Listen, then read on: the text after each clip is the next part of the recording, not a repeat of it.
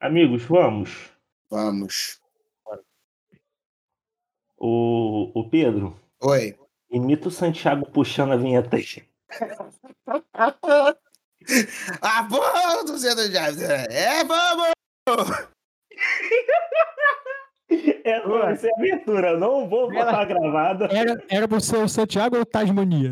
Ah, é, o Bela- é o João Canabrava aí. Eu quero meter o João Canabrava domingo de tarde.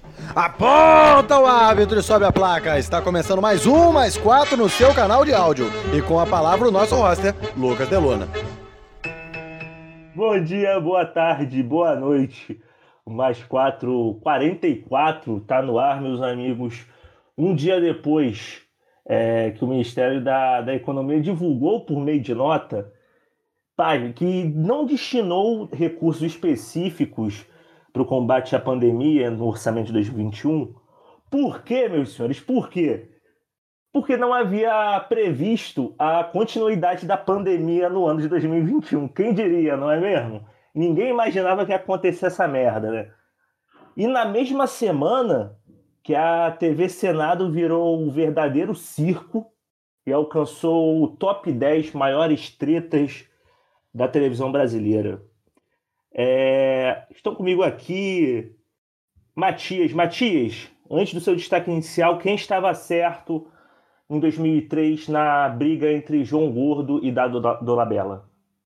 Cara, é, bom dia, boa tarde, boa noite a todo mundo que nos ouve, é, o pessoal aqui da mesa. Não cara, não existe, não existe briga. A briga tem que ter dois lados. Aquele ali não eram dois lados, era o João Gordo só. O da Dolabella ele é errado em existir, então não tem como dizer que aquele cara tava certo em nada do que ele fala. Então, obviamente, era o João Gordo. É, meu destaque vai porque aconteceu, acho que foi essa semana, né? Dos conselheiros do esporte falando é, falando, sendo homofóbicos com o Gil do Vigor, que foi lá na, na Ilha do Retiro e fez o que nem, nenhum, nenhum ninguém, é, ninguém conseguiu fazer com o esporte desde que ele ganhou a Copa do Brasil, que é fazer o esporte ser relevante. O cara foi lá, o esporte saiu em tudo que era jornal, porque o do Vigor foi lá, o cara adora o, o esporte, é torcedor do esporte. E é, os conselheiros ficaram falando que agora todo mundo sabe que o esporte só tem, é, só tem bicha, que é, isso acaba com a imagem do clube, isso é legado do PT. O cara aproveitou para completar o bingo do Reaça, o filho da puta lá do, do, do cartola do, do, do conselho lá do esporte. E, e o outro cara hoje, ou, ou ontem, referendou o que ele falou. Falou, concordo com o que esse idiota falou, porque eu sou idiota também.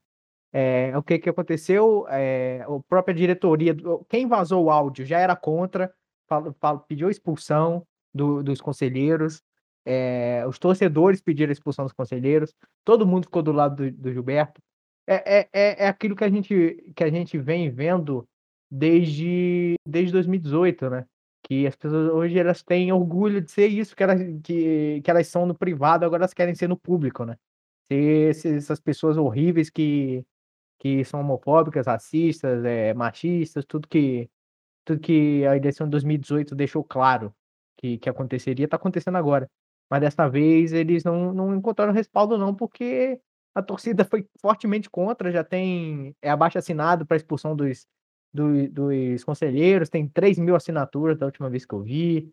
Então, é, vai tomar no cu, é, dirigente do esporte, Gil do Vigor, melhor, o melhor, a melhor contratação que o esporte fez em muito tempo aí, então vai tomar no cu o esporte. Chico, boa tarde.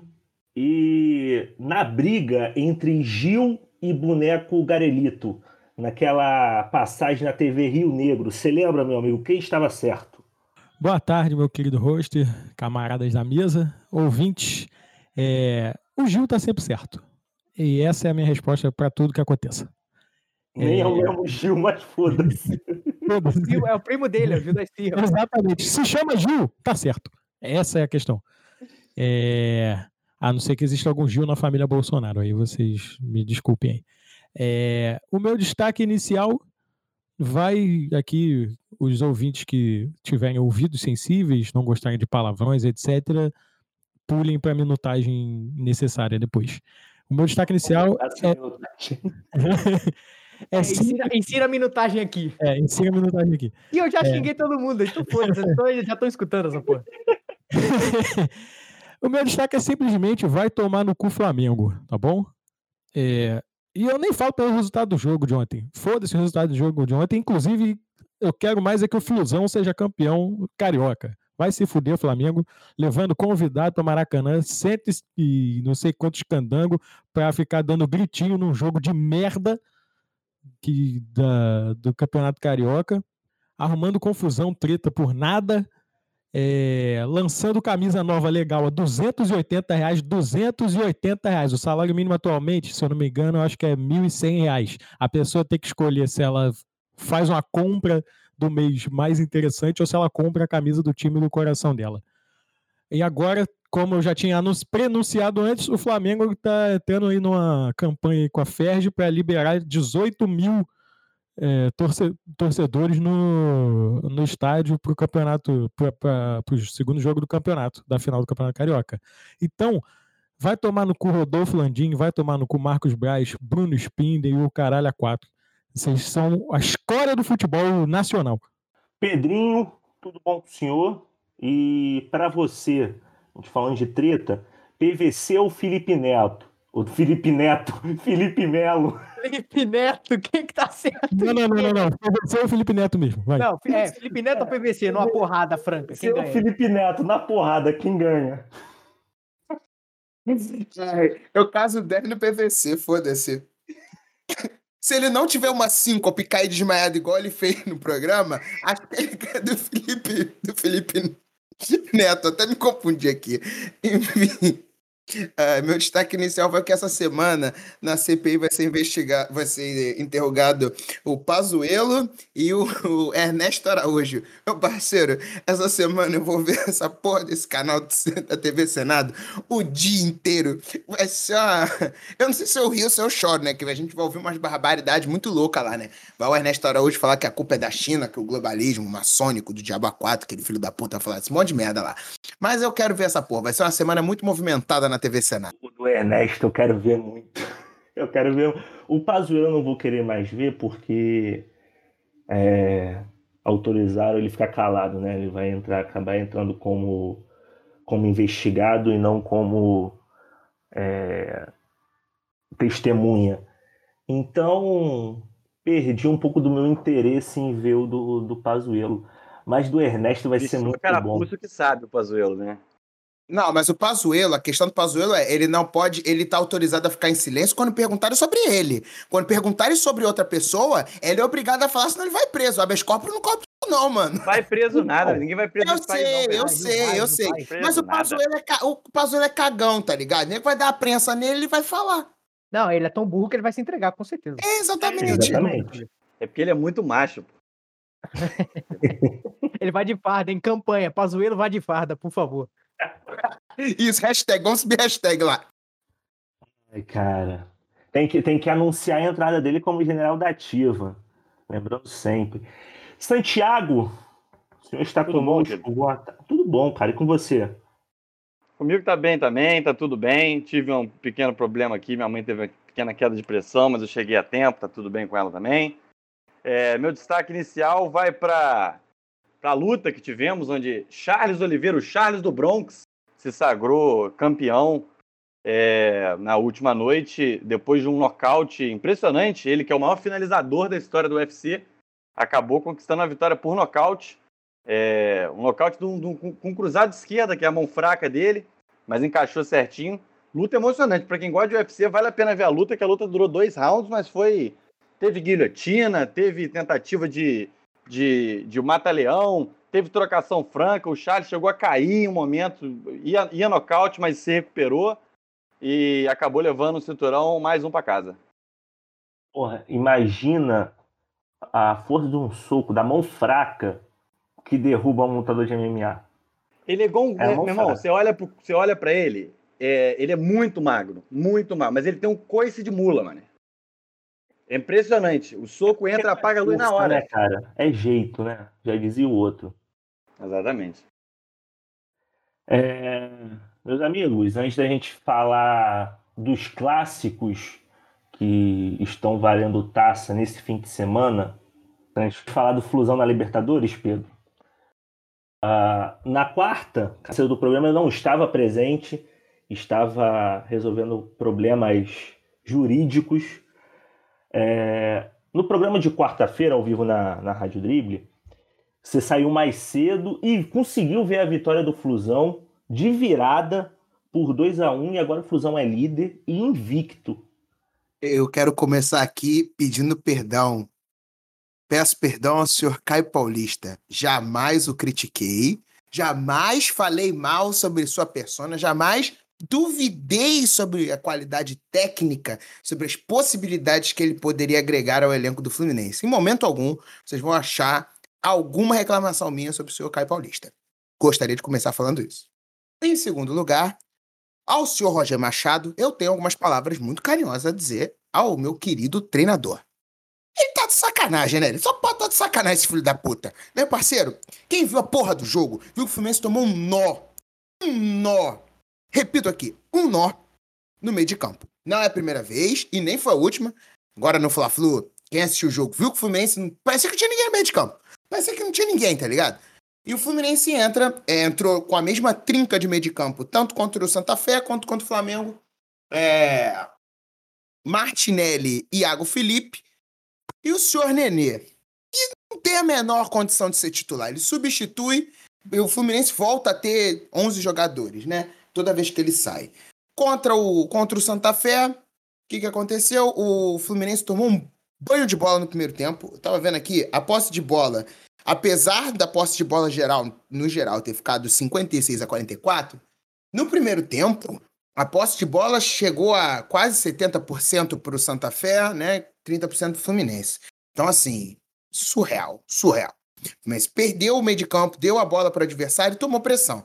Conseguimos virar milagrosamente o primeiro tempo, somente no 0 a 0 Voltamos, logo no início da primeira etapa, de cerca de 10 minutinhos da primeira etapa, da segunda etapa, perdão, 10, 13 minutinhos por aí. O Santa Fé fez um gol, um belíssimo gol, um cruzamento muito bem, um cruzamento muito bem dado, né, pro, pro, pro jogador do Santa Fé. Ele pega de primeira, 1 a 0 Santa Fé. O Fluminense começou a correr atrás e, pra vocês terem noção, sei lá, eu acho que na, na era Roger o Fluminense tem, vamos, digamos, 20 gols. Acho que é um pouquinho menos, acho que são 18. Desses 18 ou 20 gols, é 97% desses gols são marcados na segunda etapa. Então o Fluminense, ele, todo jogo tem que mostrar poder de reação.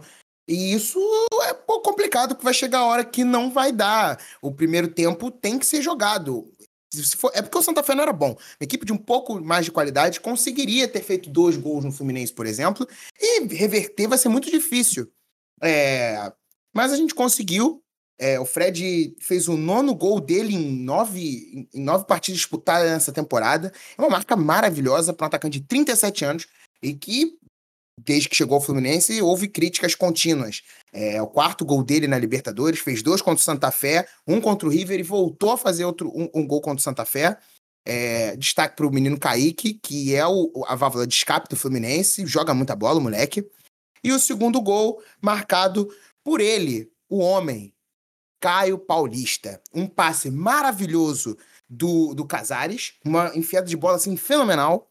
E o Caio Paulista só teve o trabalho de deslocar o, o bom goleiro do, do, do Santa Fé, o Castelhanos, e conseguimos a vitória. E a liderança no grupo, né? O, o grupo do Fluminense agora tá bastante o Fluminense está numa situação bastante confortável, assim, não é para relaxar, mas é uma, uma encaminhada. Tá, tá muito bem assegurada a, a passagem para as oitavas de final. O Fluminense tem oito pontos, o River tem seis. E a vitória que o do Fluminense, né, para cima do Santa Fé, eliminou o Santa Fé, que tem dois. O Júnior Barranquilla tem três pontos. O Fluminense na próxima rodada, terça-feira, agora pega o Júnior Barranquilla. O Fluminense precisa somente de um empate para garantir para garantir a classificação às oitavas, mas o, o ideal é que o Fluminense vença, porque o River é, tem o seu jogo contra o Santa Fé, o Santa Fé vai correr atrás porque o Santa Fé ainda tem chance de classificação para a Sul-Americana. Então, por exemplo, o Fluminense ganhando do, do Júnior e o Santa Fé vencendo do River, o Santa Fé passa o Júnior Barranquilha e o Fluminense garante a primeira colocação. O Fluminense tem, pode se dar o luxo de jogar o próximo, a próxima final contra o Flamengo, né? Sábado com um time é, é, tranquilo, né? Cabeça tranquila, e botar time reserva para ir para Argentina, para jogar contra o River numa partida que não vai valer mais nada. Então, assim, é, seria o melhor dos cenários para o Fluminense. Mas a classificação está muito próxima, o Fluminense precisa de pelo menos um empatezinho contra o Júnior Banquilha jogando em casa. Santiago, uma frase sucinta e rápida sobre a Libertadores do Flusão em 2021. Já ganhou. Isso mesmo. Vai tomar no seu cu. Vitoriosa. Vai tomar no seu cu, Santiago. Vai se fuder, pô. Tricolor já pode estar no oba-oba já. Já ganhou. Ninguém, ninguém, não há força nessa terra que impeça Frederico Chaves Guedes de levantar a taça nessa competição. Isso, isso é o desespero do Santiago, tentando zicar o Fluminense, tá ligado? Pra que, que eu vou querer zicar o Fluminense, Pedro? Não tem nada contra o Fluminense. O, cara nem, o, o time dele não vai jogar contra o Fluminense mais esse É, ano. não tem nada contra nem ele- a favor. Eu só Tá tenho zicando porque. Ele é, vai, Qualquer um que vai entenda o mínimo de futebol e vê o Frederico Chaves Guedes de campo sabe que ele vai levantar, tá? Qualquer um que diga o contrário não entende religiosamente nada de futebol. Não, você tá, você tá jogando zica porque você vai ser o único carioca sem Libertadores se a gente ganhar essa merda. Pô, Eu, concordo Até o Santiago esteja 2025, zicando, né? Até 2025, lembra? Puta, até- Aí, não, não, ó, ó, É Tu leu, não leu essas porra, Santiago? Tu vai falar aqui, por favor, eu não, porque eu não li, eu queria sua opinião sobre, eu realmente Lógico que eu nada. li, é óbvio que eu li. É óbvio, eu sou um idiota, é óbvio O li. Santiago ele só finge que ele não acompanha o Botafogo. É, eu sou um mental, é óbvio. Rapaziada, vamos seguir aqui. Eu queria. Já que a gente está chegando. Já foram quatro jogos, a gente vai chegar na penúltima rodada da fase de grupos da Libertadores. Queria saber de vocês. é, O que vocês acharam desse, dessa primeira fase, as surpresas que vocês tiveram e também as decepções, times que não renderam como vocês, vocês esperavam. O Chico pode começar, Chico. É, cara, as surpresas, eu acho, para essa primeira fase, eu acho que está sendo. O Santos está conseguindo se recuperar. É, e o Fluminense. É, e, o, ah, e o Inter está indo. Não está sobrando tanto quanto deveria. Entendeu? São duas surpresas. De, são três surpresas negativas, né? Que o Fluminense está indo bem, para mim é negativo. É, eu realmente não botava fé nenhuma no time do Fluminense, mas os caras estão fechadinhos e tal.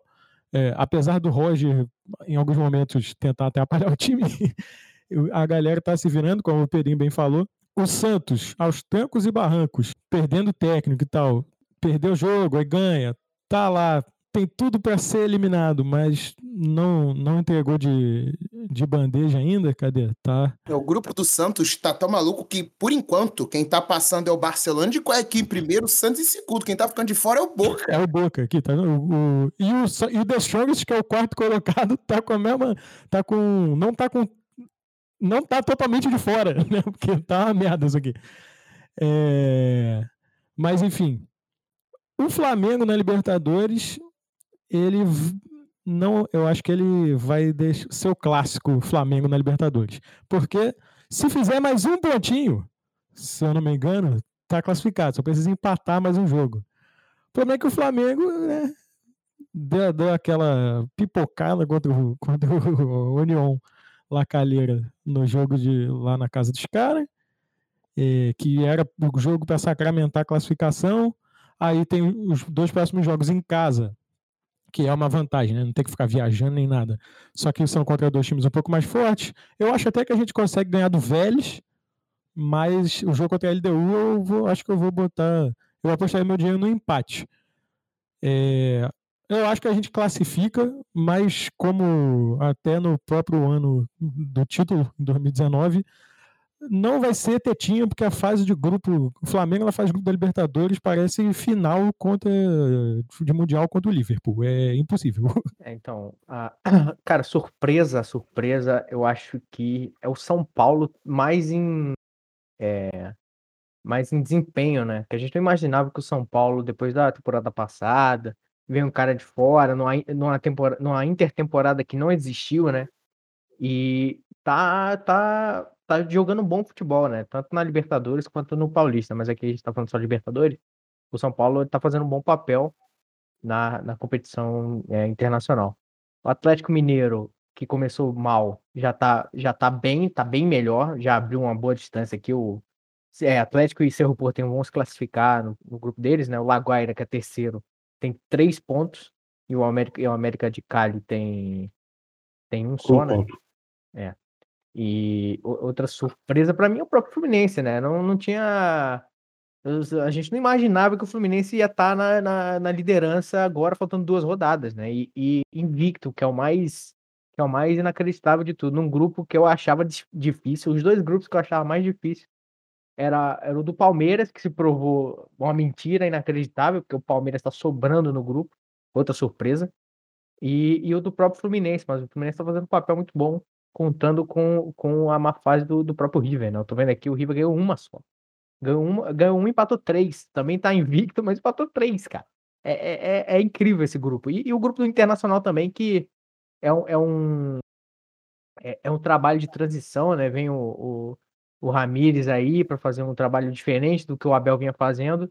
E o grupo, então, os, os, os quatro times têm seis pontos, né? É, todo mundo tem 50% de aproveitamento e tudo pode acontecer. Inclusive, é, é, o- times como o Deportivo Táchira da Venezuela pode se classificar nesse grupo. Um grupo, um grupo acessível, né? E se eu posso falar de surpresa boa, é o, esse time da Bolívia. O Wi- o Wires Red, que ganhou as duas em casa e, e tá em segundo, né? Agora aqui nos critérios de desempate, o Internacional tá em primeiro, o Wires Red tá em segundo. Tá fazendo um bom, um bom papel.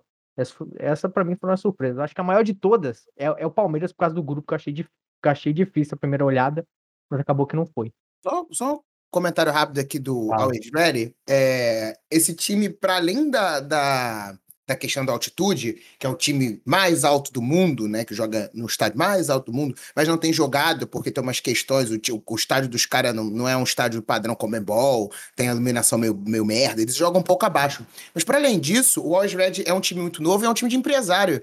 Boa parte da seleção boliviana que joga no campeonato local joga no Always Ready. E não porque, tipo, é cria da base, não sei o quê. Não, porque o Always Ready comprou esses jogadores para fazer parte do seu elenco. Então, assim, muito embora a seleção boliviana não seja né, um grande primor técnico, mas é um time que se preparou porque tinha dinheiro para jogar Libertadores. Então, tipo assim, é um time que tem vários aliados a ele. Tem um elenco razoável e tem uma altitude, que mesmo jogando um pouco abaixo do seu estádio, um pouco abaixo do que é o estádio mais alto do mundo, ainda é alto pra caralho, né? Cara, eu, eu acho que eu quando vi o sorteio, eu achei de primeiro grupo do Palmeiras bem difícil.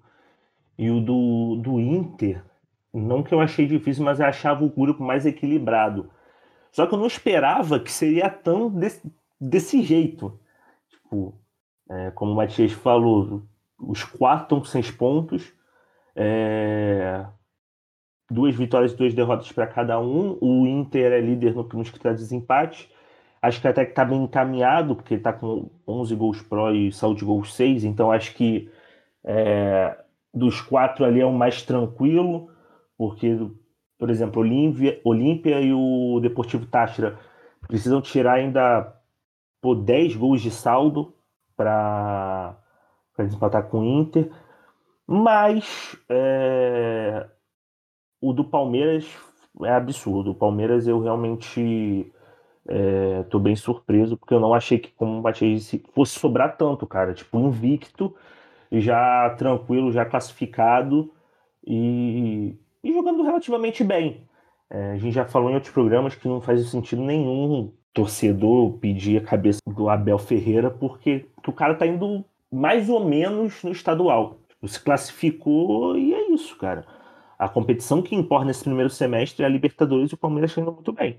Decepção, eu achei que o Boca fosse se destacar mais. É, não esperava que o Boca estivesse em terceiro, faltando dois jogos para acabar e jogando mal, jogando mal. O jogo contra o Santos foi, foi absurdo.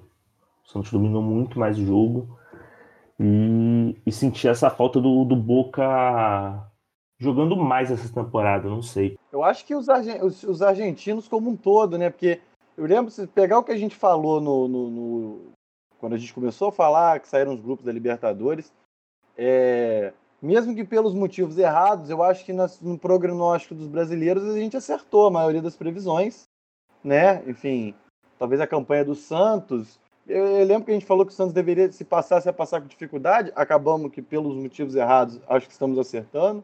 É, o Inter também, como, como vocês bem falaram, o grupo está todo empatado, mas quem, quem pode ser a representação do, do, do futebol argentino nas próximas fases, quem está mais, mais bem colocado é o Racing e o Argentino Júnior, né? O Argentino Júnior liderando o grupo e o, e o Racing, enfim, na segunda colocação, mas empatado com o São Paulo. Tanto o River, Boca, é, o próprio Defensa e Justiça, que está tá entrando, mas, mas pode ficar de fora, o Vélez também, são times que ainda assim têm, enfim, nome na né, Libertadores, não tanto quanto o Boca e River, mas também não estão certos na próxima fase, estão todos por uma vitória do, do time que vai abaixo para sair da zona de classificação. Então, acho que em termos de futebol argentino, a grande reviravolta, a grande surpresa, tanto para mal quanto para bem, são quem podem ser os grandes representantes dessa da, da, mais tradicional escola da Libertadores da América na próxima fase. Aí podemos ver os gigantes ficarem de fora e alguns times de, de não tanta tradição na Libertadores é, conduzirem conduzirem o futebol argentino aí na busca pela glória eterna. Acho que é mais ou menos por aí. Esse, esse grupo do Argentino Júnior é o único que não tem é, brasileira, né? A gente não, não se debruça muito. Mas o, pelo, pelo que eu vejo nas matérias da Trivela, que eu realmente eu não vou ver Argentino Júnior e Atlético Nacional, porra, pelo amor de Deus. Mas pelo que eu leio, o, o Argentino Júnior realmente é o, é do, como o Santiago falou, dos argentinos é o que tá. É, é, em, em, resultados objetivos é o que tá melhor, né? Ele tá liderando o grupo. Em questão de futebol também. Se a gente vê os poucos jogos que eu vi de Argentina nessa, nessa Libertadores, o Vélez eu vejo um bom futebol. Mas o Argentino Júnior, pelo que eu li, eu não acompanhei, pelo que eu li, tá sendo, tá sendo uma grata surpresa. Provavelmente vai passar, porque tá com, perdeu uma só até agora. Tomou um gol, cara. Olha isso. Tomou um gol em quatro jogos. Incrível. Só tomou o gol da Católica no jogo que perdeu, um jogo horroroso, que eu vi, que teve um expulso para cada lado e os melhores momentos cabem num vídeo no Instagram. É, então é isso. O, o, como o Santiago falou, a, a, a, notícia, a, notícia, a notícia boa pra gente é que os, os os times que normalmente tiram o título dos brasileiros não estão indo bem. E os times que nunca fazem muita coisa estão indo bem na fase de grupos, né? O próprio Argentino Júnior e, e o Vélez, que eu acho que, que provavelmente vai passar no grupo do Flamengo também. Essa, essa Libertadores está com tudo para ser final brasileira de novo, né? Se, se os brasileiros não pipocarem. Só um segundo. Vocês estão ouvindo fogos? Pô, esses fogos são em comemoração ao possível título do Real Madrid, a pipoca que é o Atlético de Madrid. tá que pariu. Não, amigo, isso aí são os fogos do título do Flusão, cara, da Libertadores. Antecipado. Estamos chegando, porra, estamos chegando. Tá, paro aqui, deixa eu continuar. Puta que me pariu. É, enfim. Eu acho que essa Libertadores mais uma vez tende a uma final brasileira, se os brasileiros não pipocarem, até pelo motivo que já vem há alguns anos, que eu até vi, eu acho que alguém da ESPN comentando, que é o doping moral que o Campeonato Brasileiro recebe nas, nas competições internacionais, que até o 12 colocado disputa competição internacional. Sete de oito grupos na Libertadores, tem sete grupos com brasileiros. É, que eu acho que de todos que estão lá, a maioria estava apresentando um futebol decente no, no ano passado, mas eu acho completamente desmedido de qualquer jeito. É...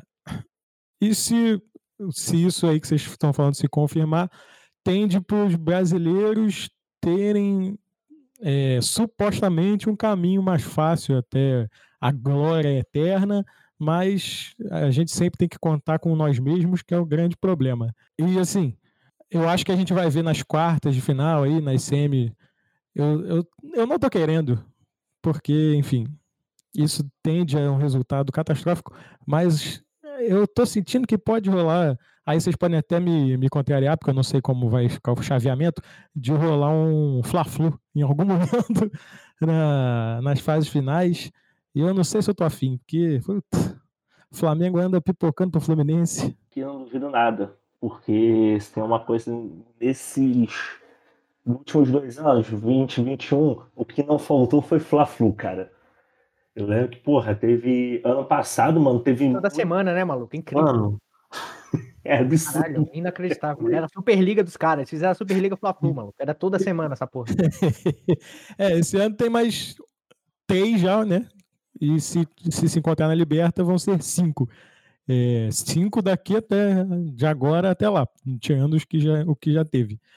É, e o, o Pedrinho aí, se tiver um Fla-Flu nas fases finais, você, de 0 a 10, você aposta em quem?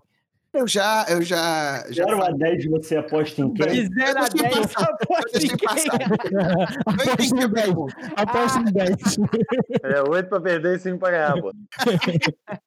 Então, essa aí me quebrou.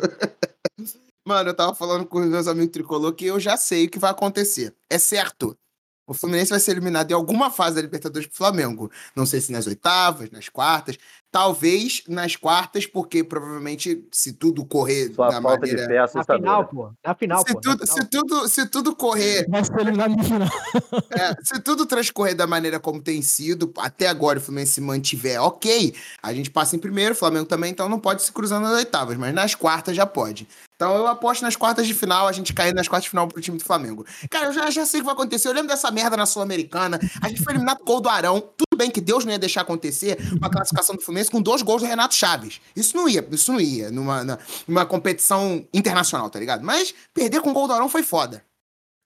Não, eu acho que ia ser, eu acho que ia ser foda, de- apesar da, do meu do flamenguista chorão estar em modo ativado aqui, que eu acho que se a gente pegar o Flusão é, é certeza de queda com 2 a 0 para vocês no jogo que seria em casa pra gente.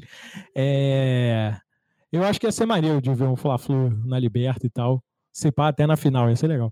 Chico, tu tá maluco, cara? Tu não tem coração pra essa porra, não. Não, eu também não, pô. Mas aí se for pra morrer, já, não- pelo menos é num jogo legal. Ah, O, o Pedro, pergunta básica. Ser eliminado pelo Flamengo da Libertadores ou ser eliminado pela LDU? LDU. Porque olha só, é. Natural flamenguista que passou em cima da gente é, vai ser pior do que perder pra LDU. Como assim um torcedor da Tu mora LDU? no tá ligado? Equador, né? Tu não mora no Equador? Exatamente. um torcedor da LDU. não, ser eliminado pelo Flamengo na Libertadores ou ser eliminado pro Fiuk no Paredão. Aí é foda. Difícil essa aí, hein? Essa é complicada. Aqui só pontuando, o time Pipoca acabou de empatar. O Atlético de Madrid acabou de empatar. Ainda, ainda tá em segundo, cara. Incrível. Comecei a. tra- Caralho, que raiva dessa porra, maluco. Nossa senhora, incrível. Faltam oito minutos pra, pra acabar o jogo. Ai, cara. Rapaziada, vamos falar de. A gente já falou de Libertadores, falou rapidinho aí agora de La Liga. Aí eu queria falar de futebol de verdade, de campeonato carioca. Taça Rio. E- Não, vamos falar do campeonato carioca, depois a gente fala da Taça Rio, que é o campeonato mais importante.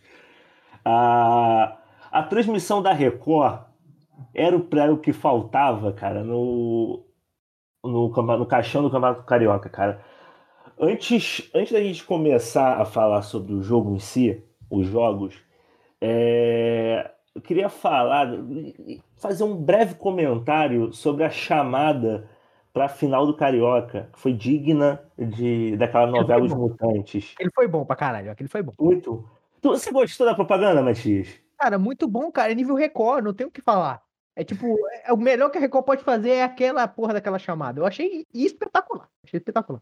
Se essa propaganda é, foi inspirada nessa novela revolucionária que foi Os Mutantes, minha mãe assistia essa porra toda noite, cara, no inferno. É, o final do jogo foi totalmente programa do Ratinho, né, Pedro? Agora faltou o Alvinho que vai botar o Epa! Mas aí, aquela confusão no fim do jogo foi qualquer coisa, tá ligado? É, a jornalista que estava fazendo a cobertura do Carioca disse que houveram algumas provocações, mas houve, sobretudo, uma crítica do, do Fred à questão de, de, de ter torcida, né? A Ferg botou, deu 150 convidados para cada time.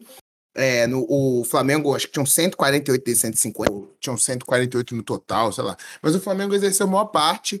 A, o a diretoria do Fluminense disse que não convidou ninguém, então, teoricamente, os convidados tricolores que estavam no Maracanã eram convidados da Ferge, não do Fluminense. Então, achou de, mal, de, bom, de, de, de- mau tom, né? Não foi de bom tom fazer aquilo. É, e houve a confusão. Mas eu não sei, eu acho que foi uma coisa de jogo, uma crítica, alguém falou uma gracinha ali. é, o Fred não gostou, o Fred foi pra cima. Não, eu fiquei puto com a porta cinegrafista, porque ele, só, ele foca no Fred puto. E eu queria ver pra quem ele tava gritando. E é, saiu depois no Twitter é, que o, o, o- a discussão foi entre o Fred e é, é, Cauê Cota, né? Acho que é Cauê Cacau Cota, Cacau Cacau Cota. Cota, isso, o dirigente do Flamengo. O pessoal falou que é, é o, a cara do dirigente do Flamengo. É um nojo do ser humano. E aí deu a confusão. No, no fim do vídeo tem um cara que fica assim: vai te fuder, vai te fuder. Queridos, este senhor que fica gritando é o presidente do Fluminense Futebol Clube. É Mário Bittencourt, o advogado que já nos salvou nessas situações, gritando. Aparentemente, Pavão tem culhão e foi gritar pra cima da galera. Ó, mostrou que, que tem sangue pulsando em suas veias ainda. Mas é isso, mano. Foi qualquer coisa aquela discussão ali. Bom que a gente sabe que tem tudo pra fim de semana que vem. A porrada estancar, legal, né? Não, eu fiquei totalmente surpreso de não ter tido um expulso ali. Né? Teve o lance do Rodrigo Caio que dava pra expulsar, teve os outros lances de uns pisão meio esquisito. Fiquei totalmente surpreso. A arbitragem fraquíssima. O maluco era virgem de final, que falaram, então isso meio que explica ele não ter expulsado ninguém. Né? Foi. Qualquer jogadorzinho jantava ele ali em alguma marcação que discordava, ele No fim ficava. do meio- jogo, no fim do jogo, o Ilharão, quando o Diego saiu, o Ilharão pegou a braçadeira. O que o Ilharão gritou na cara do senhor juiz ali, meu parceiro, foi sacanagem. O juizão não fez porra nenhuma. E não, não tô falando só porque foi o Ilharão, porque foi um show de gritaria naquele jogo, mas o Ilharão me chamou mais atenção. É, Era aquele famoso ganha no grito, né? É, todo mundo ganha no grito o jogo. E assim, se for pra botar um árbitro, beleza, no capítulo final todo mundo tem que apitar uma primeira vez. Qualquer árbitro pode ser o mais pica do mundo ou alguma vez apitou uma primeira final em jogo maior. Parceiro, bota pra apitar a final da Taça Rio, vai porra nenhuma. Pô, vai tomar no cu, mano. O Mário Bittencourt emendando vai te fuder. O maluco Eu travou, perdi pô. Travou. Eu perdi. do- Ele falou vai te fuder umas sete, oito vezes, sem parar. Não, Sem eu parar. Eu fico imaginando o que que não falaram pra ele, entendeu? Tá pra ele ter travado daquele jeito. Devem ter gritado que ele não tem a é, carteira da OAB, pô. Falaram, "Tem que Atlético abrir a virou, carteira da OAB. Ih, maé. Pedro zicou, hein? Pedro zicou. Gol de quem? Gol da Como é que é? Luizito Soares. Isso, Olha o homem! Olha o homem! Não, eu, eu, Barcelona tem que se fuder mesmo. vocês têm noção. Simeone, o Simeone tá em choque. O Simeone tá em Aqui ainda choque. não saiu gol, não, hein? O, Sua- o Soares ele não faz gol desde março, cara. Olha isso. Tá em choque. O, o Simeone tá em choque. Ele não sabe se ele reclama ou se ele fica feliz. Caralho. Pode crer, mano. Pode Aí o Santiago, o Santiago É que dois D2 incorporou veio o crer. É, o meu celular robozão. quebrou, gente. Meu celular acabou de desligar. Ter acabado da moda antiga. Foi mal aí. Entendi. Não, Beleza. É o quê? Repete aí. Deu ruim, deu ruim. O celular dele quebrou, É. ele teve que voltar pro celular antigo e estamos à moda Ih. antiga. Quando a gente começou esse podcast, esse programinha aí, o Santiago tinha a voz mais metálica do mundo. Mas falando do jogo em si, vocês ficaram satisfeitos com a, com a postura do, de tanto Flamengo quanto de Fluminense? Chico, você primeiro. Ah, eu, que- eu queria. Depois, Pedro, eh, me fala como é que é ter, tipo, entrar em campo contra um time rápido como o Flamengo, bom no meio de campo e entrar com o Nenê no meio de campo, tá? Depois você fala, deixa o, o Delona puxou o Chico primeiro, fala aí. É, como tem sido corriqueiro nas últimas partidas, eu gostei da atuação do Flamengo em 80% do jogo. Os outros 20%, que é quando o Flamengo entrega o resultado, eu fiquei puto. Que é. O Flamengo tem. O Flamengo tem tido problemas já tem um tempo em, em romper linhas defensivas, né? O Fluminense perdeu o meio de campo no, no primeiro tempo e até em, em um pedaço do segundo tempo. É, só que quando chegava lá perto da área mesmo, ficava um pouco mais fechadinho. E o Flamengo há tempo já não tem o poder de, como falam, romper esse ferrolho defensivo aí. É, e aí, eu até vi, tava, depois do jogo, eu assisti, eu acho que no- na ESPN também. Eles falaram lá, acho que foi o João Guilherme que falou: o Flamengo teve três chances claras de gol criadas e o Fluminense também teve três. Entende? Chega, chega na, ali na, no muro o da defesa, o Flamengo não consegue ultrapassar. Então fica rodando aquela bola tal. Os caras arriscam um pouco de fora da área.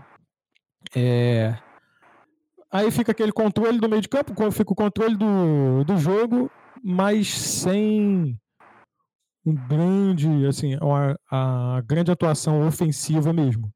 É, e aí vai cansando, chega uma hora que isso cansa, ficar controlando o jogo, aí controlando as ações, chega uma hora que cansa. E aí o cara dá pane mental, lá o Gabriel Batista tenta sair na bola, fica, não sabe se sai, se não sai, aí a bola atravessa a pequena área com ele do outro lado do gol, o William Arão não alcança a bola e, enfim, gol do, do atacante do Fluminense, que eu não sei nem o nome. Abel Hernandes.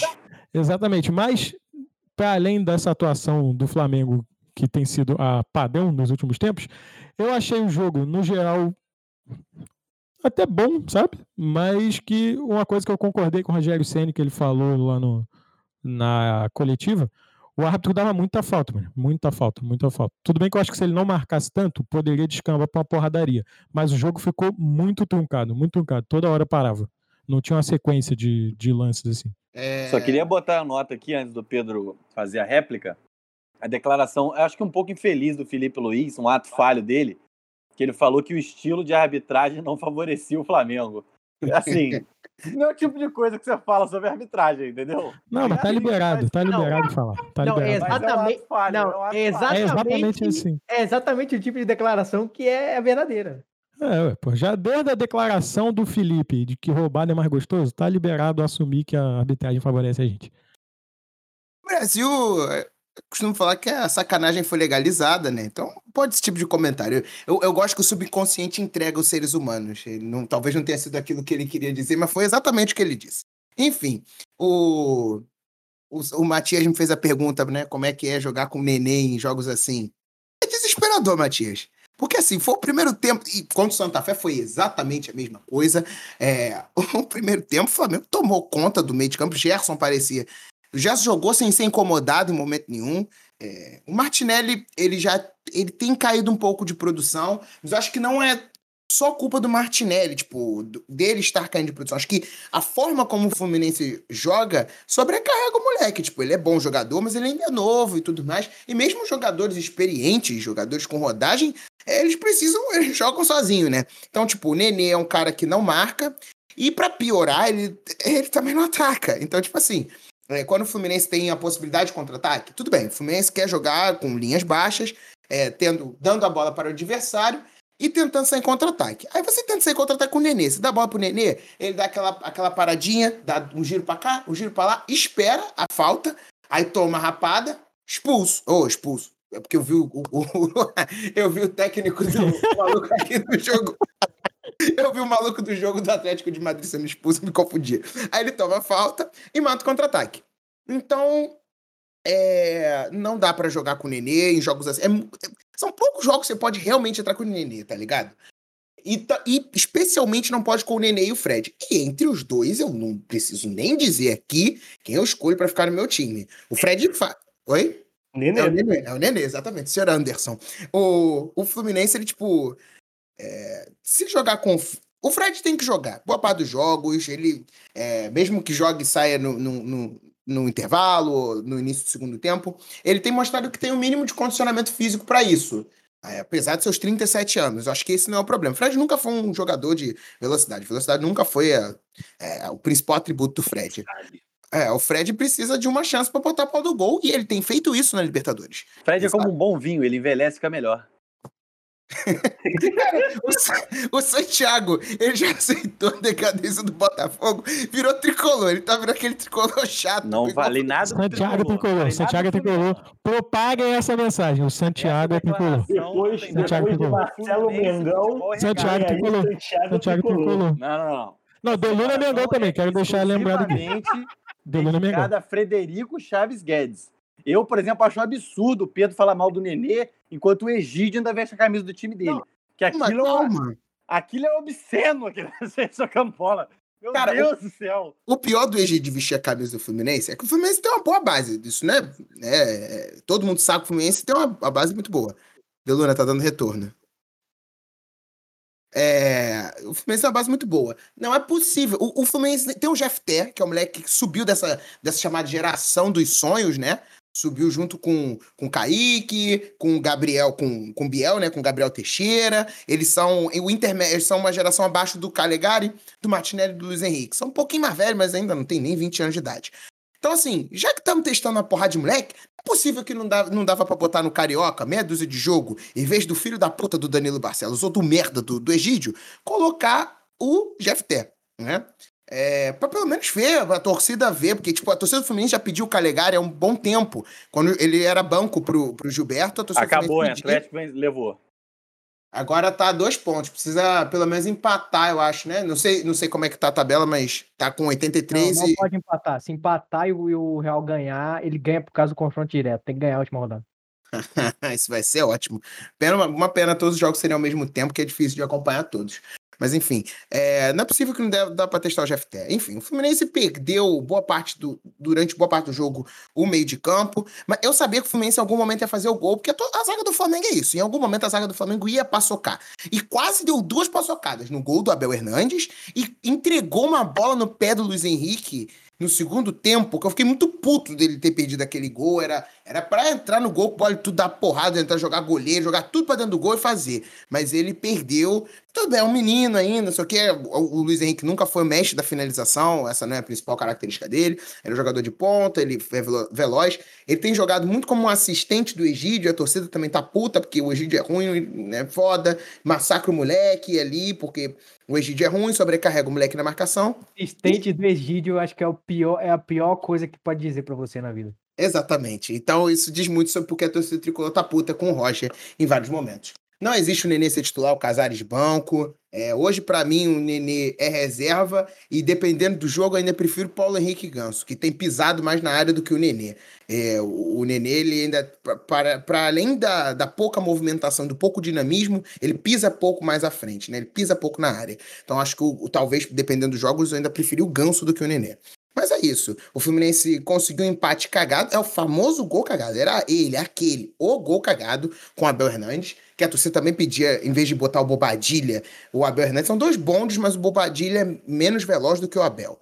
Então, o Abel tem, em cinco jogos, ele tem três gols pelo Fluminense, uma média bastante boa, né?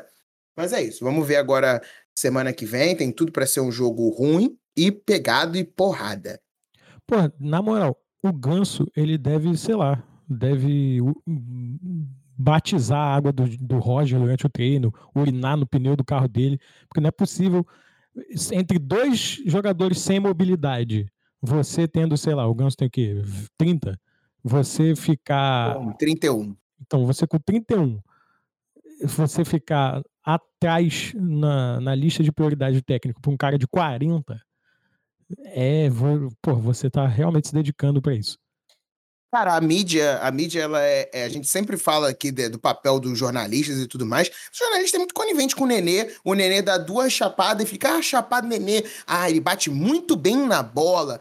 E não critica a falta de mobilidade, a pouca participação em marcação, o atraso nos contra-ataques. E não é só o atraso no contra-ataque porque ele é lento. Porque o Casares também não é nenhum primor de velocidade. Mas o Casares é dinâmico. Tanto que o gol, por exemplo, contra o Santa Fé, o, Ca- o Casares recebe a bola e já dá no Caio Paulista que sai, tipo, pra quebrar aquela última linha do River. É, ele fez isso contra o, contra o River também. É uma, ele faz uma tabela no meio de campo com o Fred e bota o Fred pra sair na cara do gol e o Fred empata. Então, tipo, a questão não é a velocidade em si. A velocidade em si, ela compromete sistemas defensivos. Isso é verdade. Agora, na hora de atacar, você não precisa correr. É o famoso quem corre a bola, mano. Você- se o Fluminense joga com jogadores velozes pelas pontas, que é o Kaique, o Luiz Henrique, o Gabriel, o Caio Paulista, a bola precisa ser dinâmica e rápida pra chegar nos moleques. O Casares faz isso muito melhor do que o, do que o Nenê, e o Ganso faz isso melhor do que o Nenê. Tipo, Não muito melhor, mas faz melhor do que o Nenê. Então, assim, a, a opção pelo Nenê é equivocada e a torcida tá ficando cada vez mais puto com o Roger. Roger tem números muito bons, é, tem um aproveitamento de 74% pelo Fluminense, só que os números não traduzem o que acontece em campo. Vai ter hora que os números vão começar. Tipo, no futebol tem isso, né? Diferente dos outros esportes, no futebol é, é- nem sempre o melhor ganha. Em outros esportes isso é muito mais comum de acontecer. No futebol, às vezes, o time ruim acaba ganhando. E o, Roger tem sido um, um cagado, um sortudo que tem vencido jogos. O Roger ele escala muito mal. Vou, vou fa- fazer uma meia-culpa aqui do Roger. Ele escala muito mal, mas ele substitui bem. Tá na hora dele começar a escalar bem, para não precisar ficar substituindo. Ué, pô, aí você é uma escolha, pô. Você pode ser o cara que escala bem, substitui mal, ou o cara que escala mal, substitui bem, pô. É Não. isso, ele, ele fez essa escolha. E tem o Diniz, que escalava mal, substituía mal. O Fluminense não tem tanta peça pra você escalar bem e substituir bem, né? Se você botar o melhor em campo, o que vier é ruim. Tem, Cara, mas não são muitas substituições. Tipo assim, o Nenê pra jogar no segundo tempo não é nenhum absurdo, tá ligado? O problema é o Nenê começar o jogo e jogar até os 70 e tantos no segundo tempo. Aí realmente, é, 70 minutos. 70 anos também. É, aos 70 anos. Aí realmente é um problema, tá ligado? O Nenê vindo do banco pra jogar alguns jogos, hum, acho que é ok. O Ganso vindo do banco pra jogar alguns jogos. Agora, o titular da posição é e deveria ser o Casares. A, maior, a maior qualidade do Roger, então, ele é ser humilde e reconhecer os erros, né? É. Só que, tipo, ele bota. o- o- apesar do Santiago falou, né? O Fluminense tem peças boas de, reposição no ataque, especialmente nas pontas. O Fluminense tem o Gabriel Teixeira, o Luiz Henrique, o, o, o Caio Paulista, que, tipo, ele é um jogador esforçado, ele é fumacinha, não é nenhum grande craque, mas ele também é muito superior, por exemplo, ao Luca. O Luca, pra mim, é um jogador que deveria ter sido dispensado. Então tem algumas opções ali que dá pra você, especialmente no ataque, dá pra você fazer. O Fluminense contratou Abel Hernandes, Bobadilha, que não são primores técnicos, mas pra entrar no segundo tempo são jogadores ok. O próprio John Kennedy, que tá se recuperando da Covid, tá é, naquele processo de recondicionamento físico. É, e pra mim é a opção à frente, inclusive, do Bobadilha e do, do Abel Hernandes, apesar da pouca experiência. Mas isso é problema do Fluminense. Você olha pros moleques, você vai dizer pra mim que o Martinelli é experiente, Calegari é experiente. O próprio Marcos Felipe, que tá há 20, tá, tá com 26 anos, ficou 8 anos esperando a vez dele chegar, também não é nenhum jogador experiente. O Nino tem 24 anos, é da idade olímpica, 23, 24 anos. Tem muitos jogadores jovens. É porque o Fluminense tem o Fred e o Nenê com, uma, com 37, 39, parece que o Fluminense é um time velho. E o Fluminense não é um time velho. Vamos falar do outro campeonato que estava rolando. O campeonato que realmente interessa, a Série B do Carioca, alguns diriam. É... Esperava um jogo melhorzinho, mas acabou que o Vasco fez o pior jogo dele dessa temporada e o Botafogo conseguiu ser ainda pior. Santiago, gostou do jogo, cara? Gostou do que viu? Eu não vi, né? Então, eu só vi Perdeu os, nada. eu só vi os melhores momentos que tem incríveis 56 segundos de duração. Essa pra mim é a melhor parte. É o gol, é o gol e o replay, né? É só isso. É, exatamente, exatamente. Bota lá, melhores momentos, UOL, Botafogo, Vasco. Você vai ver que o melhor momento tem 56 segundos. Mas, pô, o UOL, o UOL, ele bota só o gol, cara. Não, Mas tem o vídeo do gol, gol, que tem mas só teve 54 isso de gol. segundos. Tipo, não tem mais, não, Não, tem beleza. nada. Isso aí é outro 500. Mas. E tu, Matias? Cara, eu te falei, eu só vi o segundo tempo. Você viu o primeiro. Você fala o primeiro como é que foi o primeiro tempo? Aí eu falo como é que foi o Cara. segundo e a gente faz a média. Beleza. Primeiro tempo. Cara, eu vi o, o, o Vasco com uma dificuldade de, de construir. É uma parada que a gente já tinha falado, que eu acho que eu e você a gente conversa muito, e não é de agora com isso com o Vasco. O Vasco tem um- uma dificuldade enorme quando ele é obrigado a propor jogo. E eu acho que não foi surpresa nenhuma o, o Botafogo vir um pouco mais recuado, até mesmo porque acho que todo mundo sabe que o, o, o desenvolvimento do trabalho pro do Vasco para essa Série B está mais avançado que o do Botafogo, apesar do Botafogo aí prever duas Libertadores, dois brasileiros e uma Copa do Brasil nessa década. É, mas o Vasco hoje está mais, tá mais para frente com esse projeto para essa temporada. Então o Vasco teve muita dificuldade, cara. Acho que o Botafogo se fechou bem, é, marcando ali na, um pouco mais a saída de bola, é, o Vasco não conseguindo desafogar. E eu tive que sair no intervalo, tipo, realmente foi um primeiro tempo. Vasco chegou algumas vezes, mas não foi nada de dominância e tal. Acho que foi um jogo bem equilibrado, mas equilibrado porque as duas equipes estavam mal. E tive que sair no intervalo, fui rapidinho lá embaixo, passei num, num bar, tava com 30 segundos de, de- do segundo tempo, atravessei a rua, passei num outro bar, já tava 1x0 Vasco. Aí não, não vi o gol, mas pelo que, que eu fui ver no replay, é aquilo, né? O, não pode deixar o Cano sozinho, bem posicionado, porque ele sabe fazer gol, sabe fazer muito gol. É, se eu não me engano, né, nos últimos quatro anos eu vi uns, uns números dele, foram 150 partidas e 100, cento e poucos gols.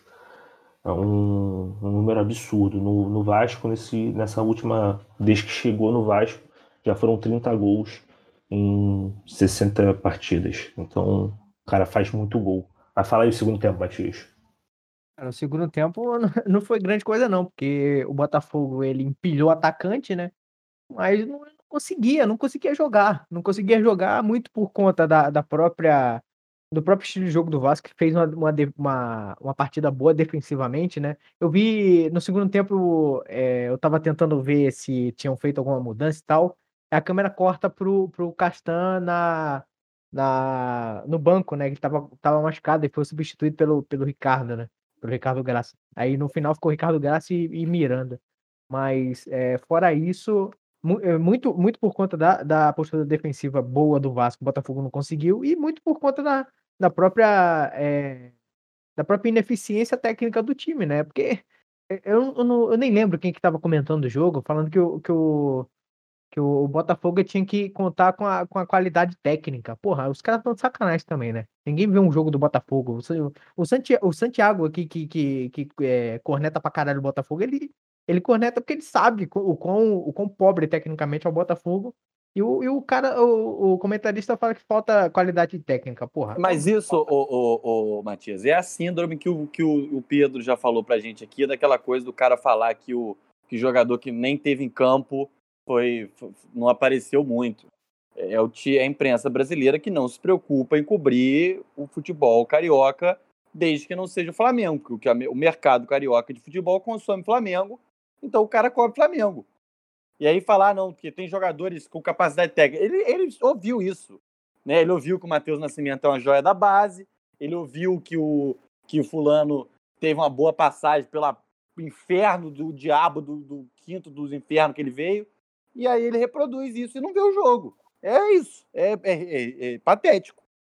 Esse negócio, esse negócio do Matheus Nascimento é verdade, porque ele falou exatamente isso. Matheus Nascimento é joia da base, tem que ter paciência, Tipo, porra, o cara já jogou outras vezes. Fala o que, que ele fez nas outras partidas. Tipo, não, não, não, não diminui o cara de, de ser, tipo, a maior esperança. Eu já vi eles falando a maior esperança do Botafogo de ganhar dinheiro em muito tempo. Porra, o cara, o cara é um atleta. Fala o que, que ele fez, o que, que ele jogou. Ele já jogou Brasileirão, ele tá jogando agora o Carioca. Eu acho que ele jogou, ele deve ter jogado contra o ABC, sei lá. Porra, fala, fala o que ele fez, fala os pontos fortes e fracos. Não fala que só que ele é uma joia, que aí fica fácil. Aí os caras ganham dinheiro pra fazer isso, tá de sacanagem, né? Mas é, é segundo tempo, como eu falei, se o primeiro tempo foi uma merda, você mesmo falou, o segundo tempo também não, não fugiu muito à regra, não. É, e, e quanto ao gol, eu acho que é uma das poucas coisas que eu, que eu, que eu vejo uma diferença latente, assim. É, não uma diferença. Não é uma diferença latente, é uma diferença fica óbvia pra gente dos outros times, que, dos outros treinadores que passaram pelo Vasco, que é essa, essa vitalidade da marcação, porque a bola. O gol do Vasco sai numa apertada de saída de bola, né, no Botafogo. O, o moleque, o, o zagueiro do Botafogo tem 17, 18 anos, eu acho. O Souza, ele sai jogando errado, porque o, o, o Léo Jabá vai, vai, aperta ele. Aí o cara cruza sozinho, porque ele, ele, o Botafogo joga com dois zagueiros, né? O outro zagueiro tava lá em cima, mas não tava nem, nem, nem preocupado em marcar o cano, porque ali a saída era o, o zagueiro jogar para frente. O Léo Jabá, ele, ele rouba a bola, cruza de direita, mesmo sendo canhoto, e o, e o Cano faz o gol, né? Ele, como você falou, ele tá bem colocado ali, conta com a, conta com a, a, pressão que o, que o Ponta fez no, no zagueiro para tirar a bola dele e faz o gol. Na... E com a demência do lateral do Botafogo, né? É, exatamente. É, e, e, conta com, e conta com essa, essa, essa, essa, o time agredir né, na saída de bola, tentar tomar a bola ali de um time que, querendo ou não, é mais fraco que o Vasco. O Vasco é um time fraco. É, vamos, vamos deixar isso aqui claro, mas como você falou, o Deluna, o Botafogo ele tá muito atrás no sentido de planejamento da própria, é, da própria escolha de time, né? O, o comentarista fala que ah, parece que o time não, não tem formação definida e tal. Porra, quando os jogadores são é, minimamente questionáveis, é difícil você colocar um 11 inicial, né? Mas o jogo foi fraco, né? Para arrematar. O jogo foi fraco. O Vasco se aproveitou de uma das poucas valências que deram certo no jogo, que é a, agredir a saída de bola do adversário e conseguiu fazer o gol e agora vai, vai, com, vai com a vantagem 1 a 0 Sinceramente, não sei se vai rolar muitos gols na segunda, na segunda partida. Se continuar desse jeito, deve ser 1 a 0 Deve ser, é, deve ser 1x0, deve ser um empatezinho, 1x1 no máximo. Não sei se vai ter tanta emoção, não. Se bem que. É, é porque eu não vi o jogo todo, eu não sei se qual qual final foi pior, se foi essa ou se foi a do Flamengo e Fluminense, né? Quem viu os dois pode falar, porque eu acho que, é, pelo pouco que eu vi da, do Fla-Flu, também não foi essa, essa, essa, esse primor todo de bola, não. Mas se bem que aqui ninguém viu essa porra desse jogo, Botafogo e Vasco, né? Quem acorda 11 horas no domingo pra ver Botafogo e Vasco? Na, na, pela taça fui eliminado do Campeonato Carioca. Esse é o nome da taça, né? Eu preferi, eu preferi pedalar e eu ouvi, eu só consegui ouvir 20 minutos do primeiro tempo no rádio, porque eu realmente desisti. Chegou uma hora que eu falei, até pelo rádio, eu falei, cara, isso tá deprimente. Exato. Pelo rádio é foda. Mas... Pra você ver o nível, pra você ver o nível da coisa, né? É, o cara ficou com vista cansada escutando, mano. Imagina. Santiago, eu falei dessa questão aí do, do Botafogo planejar é, dois títulos brasileiros, duas Libertadores para essa próxima década. Meu amigo, o, o, o Matias pediu aí, também quero saber, explica qual é desse planejamento, cara. Ah, se eu soubesse, eu explicava. Mas o que eu posso explicar é a ordem dos fatos. Aí, aí o ouvinte se, tenta se explicar o que está acontecendo. Ah, você podia, você podia primeiro, tipo, é, dissertar sobre isso é planejamento? Para começar. É, vamos, vamos é falar sobre isso, justamente. Acho, acho, acho, acho uma boa. Mas vamos começar pelos fatos, né? O, o primeiro fato é que foi divulgado uma notícia nos principais portais de notícia, apareceu no Lance, apareceu no. Eu acho que o Rodrigo Campelo foi o primeiro a publicar, mas e aí os outros portais foram reproduzindo. É, Capelo, dia... amigo. É o que eu falei, Capelo. Capelo, eu falei Campelo. É o filho, é o filho do Campelo. É o vice, é o vice, é o vice.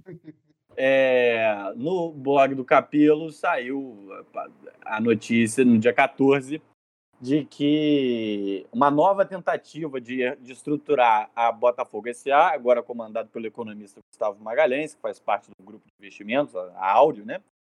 É, apontou o que seria um projeto, o terceiro projeto, né?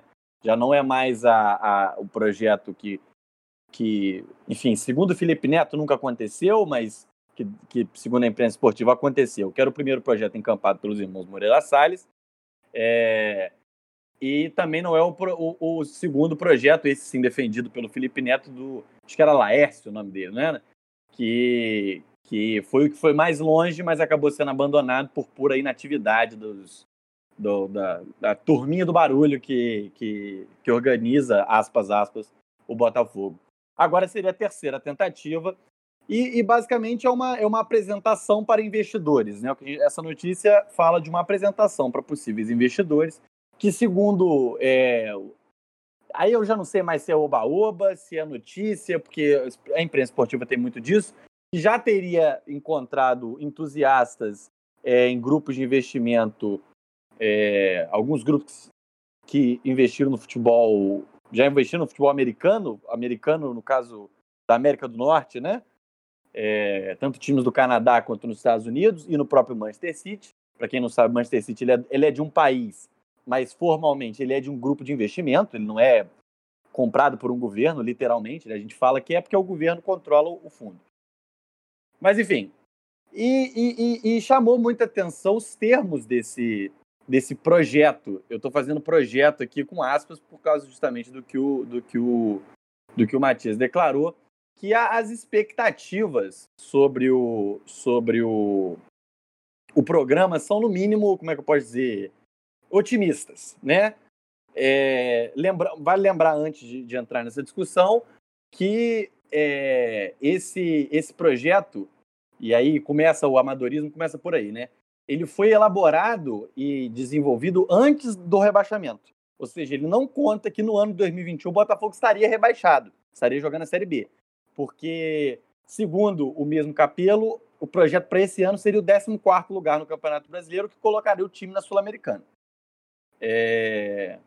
Então, mas assim, falando da, da, das tais metas que, que, que, chamaram atenção e que já se configuram, a meu ver, é, incumpríveis de pronto, a gente estaria falando agora, no, no ao final da, da, da, temporada 21, naturalmente, se não vai conseguir o 14 lugar no Campeonato Brasileiro, conseguiu acesso, porque o ano de 2022 seria campeão carioca, um sétimo lugar no brasileiro e semifinalista da Copa do Brasil. Em 2023 seria vice do Carioca, quarto no Brasileirão, semifinalista da Copa do Brasil e da Sul-Americana. Em 24, terceiro no Brasileirão, semifinalista da, da Copa do Brasil e da Libertadores. E em 25, aí sim, vice carioca, vice do Brasileirão, vice da Copa do Brasil e campeão da Libertadores. E aí segue, o delírio continua. 26 é campeão de tudo, brasileiro, carioca, Copa do Brasil, foda-se. No, é em 27, por algum motivo, é quarto no Brasileirão. Esse, esse, esse Real Madrid dos Trópicos não, não ganha em 27. Aí 28 é vice do Brasileirão, terceiro no, no, Não, é vice no Carioca, terceiro no Brasileirão, semi da Copa do Brasil da Libertadores. 29 é Carioca, vice no Brasileiro, é, semifinalista da Copa do Brasil e semifinalista da Libertadores. E em 30 é Brasileirão e Libertadores, Oba-Oba, Garrincha ressuscitado, enfim, mundo se acabando e fogão. É, mas, Santiago, Santiago, Oi. Só, só um comentário, tipo, é a trajetória do River. O River caiu e voltou e fez tudo isso aí, É, mano. exato. É, mas tem muitas diferenças. Tem, é. Não, tá Peraí, Pedro, peraí. Tá sacanagem, tá sacanagem. É Só um é comentário, não existe comparação. Benjamin Bar, o Benjamin Não Bar. não existe Não, existe comparação. calma, calma, calma. Vamos, vamos- agora vamos, vamos tentar lidar com isso aqui de forma séria. Rapidinho, Santiago, rapidinho, Santiago. Ah. Essa, nesse planejamento todo, essas janelas de que não tem título, é só pra, tipo, pô, se a gente botar título todo ano, vai, Vai parecer de humilde. Não, não, não, não. Eu gosto, eu gosto do que bota os títulos. Tipo assim, os caras chegam na semifinal de, do, do brasileiro, é vice no. É semifinal do, do- 26 da Copa do três Brasil. títulos. Passa o 26 quê? seriam três títulos. E tipo, o Carioquinha ganha um nesse meio tempo todo, tá ligado? Eu fiquei surpreso com isso. É porque o time grande não precisa se preocupar com carioca. É, exatamente. Exatamente, Eles botam o time exatamente. sub-15 pra jogar e chega na É, final com é, super Vamos, vamos, vamos, vamos tentar avaliar isso aqui de uma forma razoável. Primeiro, como o, o Matias fez a pergunta e eu acho que agora é hora de responder. Isso é planejamento? Ó, meu amigo, olha só. Sinceramente, planejamento, o que você pode fazer de planejamento é a posição, a zona de classificação que você vai ficar no Campeonato Brasileiro e se você vai ou não para as fases finais de Libertadores Sul-Americana. Qualquer coisa além disso não é planejamento. Você não planeja ser vice da Libertadores da América. Libertadores da América é a grande competição do continente. Não existe planejar ser vice da Libertadores. Isso não existe. Você planeja que você vai passar da fase de grupo, você planeja que você vai passar de certa fase. Você não planeja que você vai ser vice. Porque se você chegou na final, meu amigo, é um jogo. É, que planejamento é esse? Como é que o cara senta na mesa e fala assim, Planejar da perder na Libertadores. é, planejar Tá perder nesse da Libertadores. Como é que como é que é um jogo? Ou semifinalista da Libertadores. Por que semi, por que não finalista? Porque como é que planeja um negócio desse? Isso não é planejamento. Planejamento é campeonato brasileiro, é fase de grupo de aí sim é planejamento. É um time com- é um time que tem uma regularidade de apresentações. Em competição mata-mata, isso não existe, gente. Você não planeja esse tipo de coisa. Então, isso já é absurdo. Agora, vamos, vamos, vamos. Ai, meu Deus do céu. Vamos pensar, né? Vamos pensar. 22, o time teria que ser sétimo no brasileiro, já contando que a gente subiu. Coisa que eu acho que não vai acontecer. Como eu falei, desde antes do Botafogo estar rebaixado, eu falei, eu compro, eu pago, eu viro sócio, eu compro camisa, eu vou lá ficar igual um, um débil mental no aeroporto recebendo atleta. Se a diretoria do Botafogo falar para mim o seguinte, o Botafogo em 2021 ele vai dificilmente subir, mas a partir de 22 a gente vai conseguir estruturar o nosso futebol e a gente vai conseguir não cair mais. Esse é o projeto. Esse projeto eu compro. Compro, viro sócio, compro cadeira, faço o caralho que, que, que tiver que fazer, porque aí eu acredito. É um projeto centrado na realidade do Botafogo. Agora, planejar ser campeão da Libertadores em 25, gente, 2025 é daqui a cinco anos.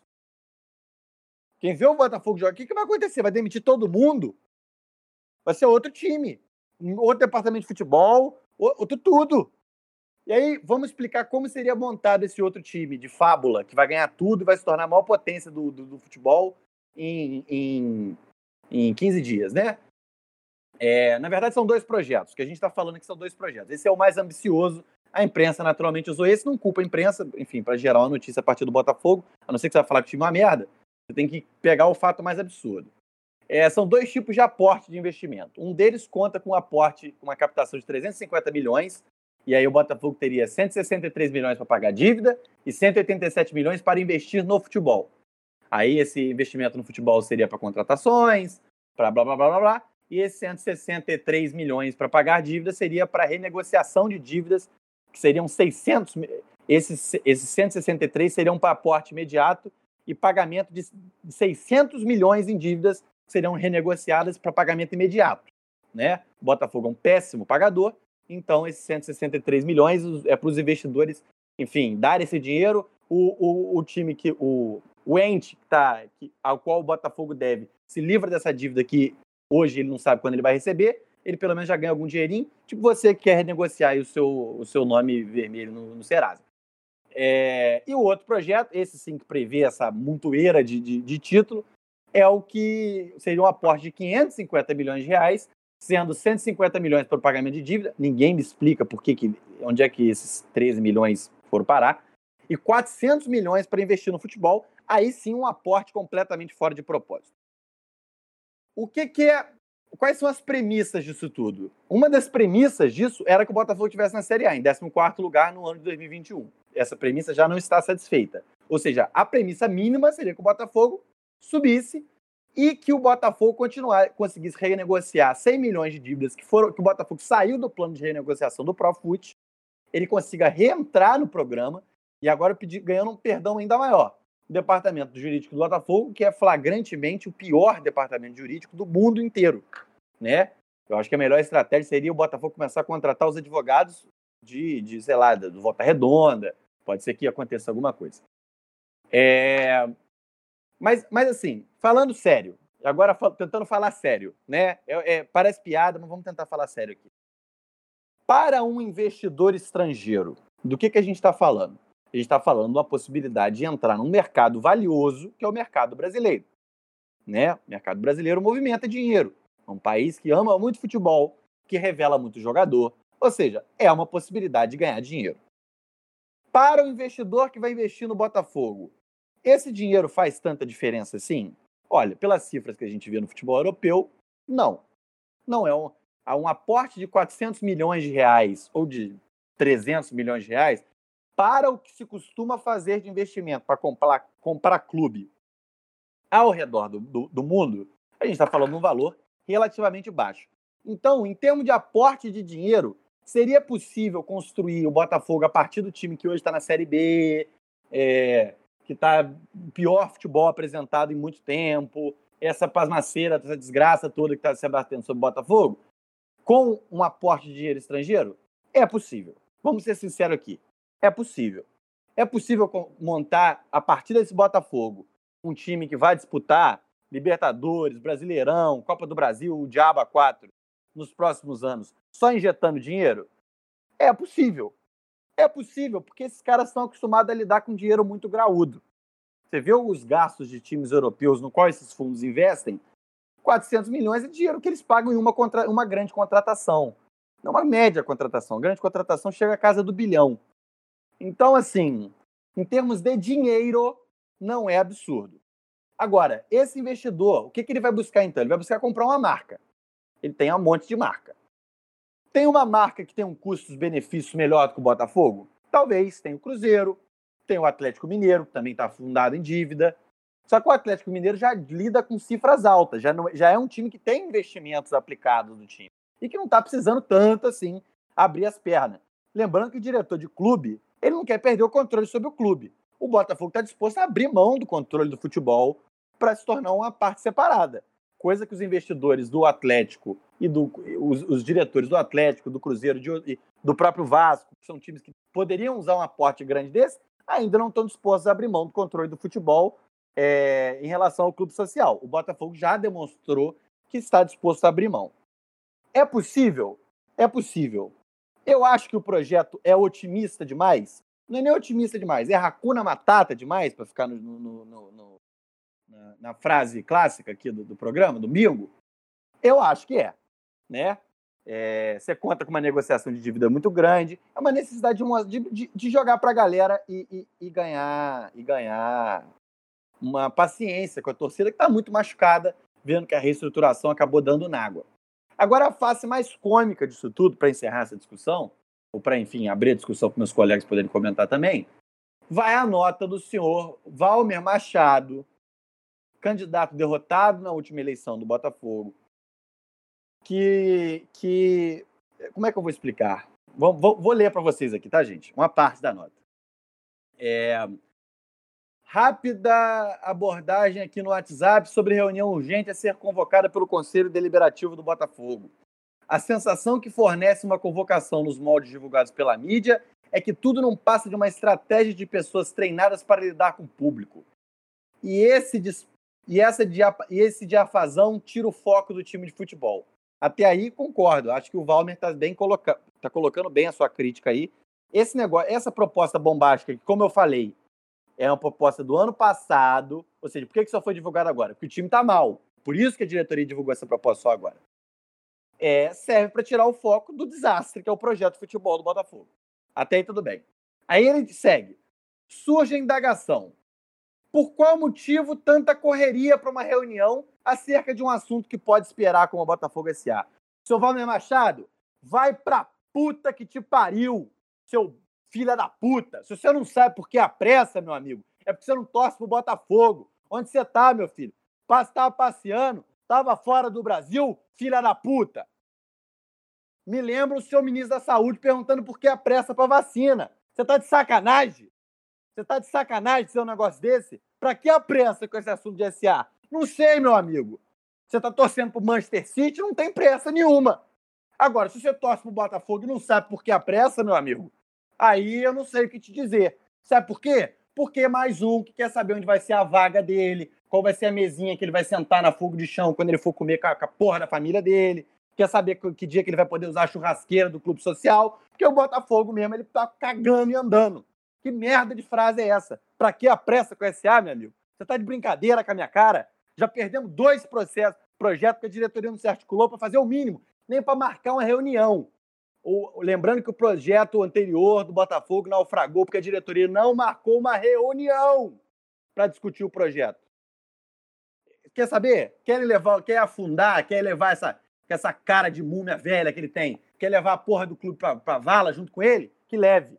Porque, afinal, como, a gente, como eu sempre falo, o futebol é um esporte de merda que a gente torce para um negócio que tem dono e que o dono não é a gente. Que a gente não decide bosta nenhuma. Enfim, é isso. Apenas um. Até 2030, aguardem o Bayern Fogo. Então, é aí que eu falo, ô Chico. Em termo financeiro, agora falando sério, o time que mais tem aporte, os dois times que mais têm aporte financeiro no futebol brasileiro é o Palmeiras e o Flamengo.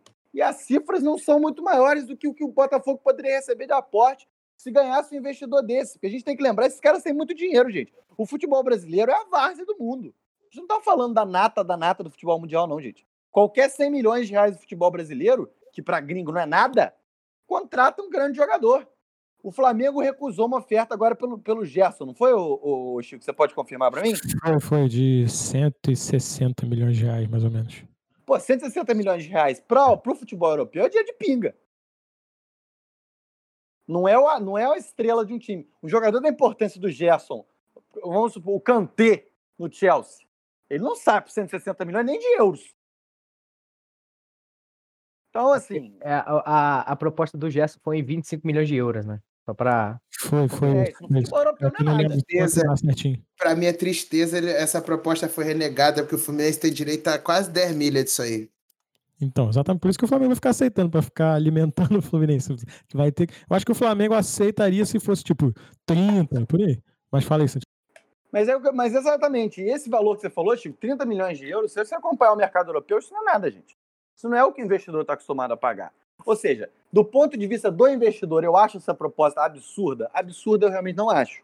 Não acho porque esses caras têm muito dinheiro. O que eles estão interessados é uma marca para conseguir entrar no futebol brasileiro é mostrar sucesso, se conseguir fazer sucesso, abrir o mercado brasileiro para o surgimento de outras empresas. Para não ficar só no ofensa o seu Valmer Machado, ele levanta uma coisa importante na, na, na, na desgraça que ele falou.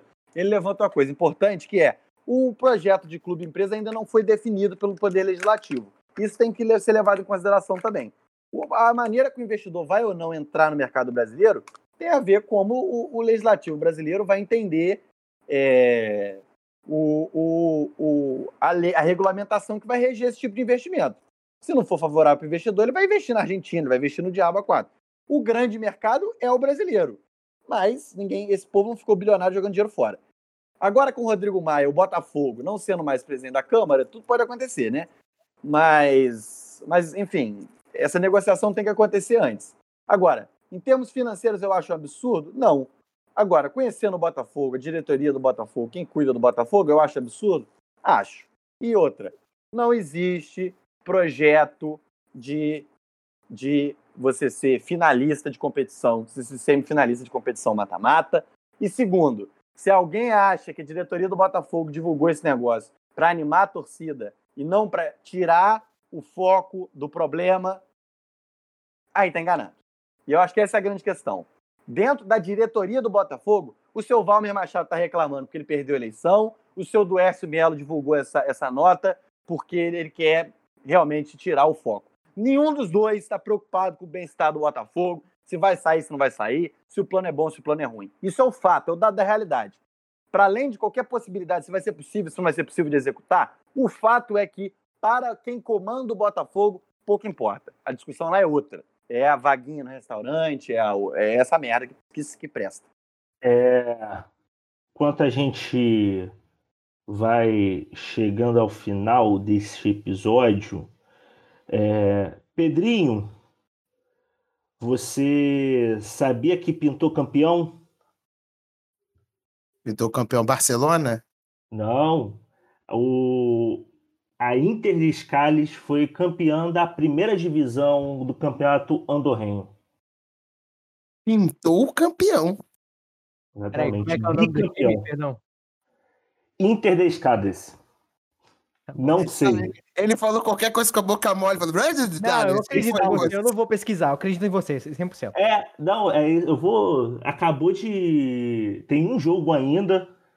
Pra... Tem uma rodada ainda, mas já abriu oito pontos de vantagem sobre o San Julia, que é o. Sant Julia, quer dizer, que é o segundo colocado do campeonato de Andorra. Olha que bonito. É, como é que é? Segue o líder em, em catalão, tem que ver. Bom, podemos finalizar? Matias, dá o. Dá o seu destaque final aí, amigo. Bom dia, boa tarde, boa noite a todos. Boa noite aí para. Boa noite, não, que ainda são quatro horas da tarde. Boa tarde para os meus amigos aqui. Meu, minha dica vai para um episódio específico da segunda temporada que lançou agora, essa semana, de é, Love, Death and Robots, né? Não sei quem que já viu tá vendo já, né, Delona? É, é, o, é, o, é o. É porque esse negócio, o Love, Death and Robots é interessante porque ele. A ordem dos episódios ele muda de acordo com o perfil no, no, na Netflix. Esse que eu vi foi o último, eu vi ontem, de madrugada, antes de dormir, que é o gigante. É, o gigante afogado. É, que é simplesmente. A premissa é essa. É na, na, eu acho que é na Inglaterra, eles não falam onde é, mas provavelmente é numa dessas vilas pesqueiras ali na, na Inglaterra, Escócia, por ali, é, eles encontram um gigante é, na costa que morreu afogado. E o episódio tem 10 minutos e, tipo, é, eu não posso falar mais do que isso porque não há mais nada a ser falado além disso. Tipo, como, como a sociedade ela, ela se deparou com um gigante afogado. elas nunca tinham visto nada daquilo, gigante não existia no mundo delas, de repente um cara de, sei lá, do, do tamanho de um prédio de 10 andares, estirado no chão, morto, e como e como como a sociedade ela se ela se comportou perante aquilo. É simplesmente a desconstrução do fantástico da pior maneira possível, da pior maneira possível no sentido é, filosófico, né? Como como a gente é, esmaga a, o extraordinário e transforma no mundano. Eu, eu, tem, eu acho que tem 14 minutos 15 no máximo, que é, o, é a tônica dos episódios ali. Mas é tão, é, eu, achei tão sensacional. A segunda temporada tem oito episódios só, né? Tem menos da, menos da metade da, da primeira. E pouca coisa se aproveita, sinceramente. Mas esse, para mim, eu, eu, acho que é o melhor episódio da série até agora. Dos 26 que já lançaram.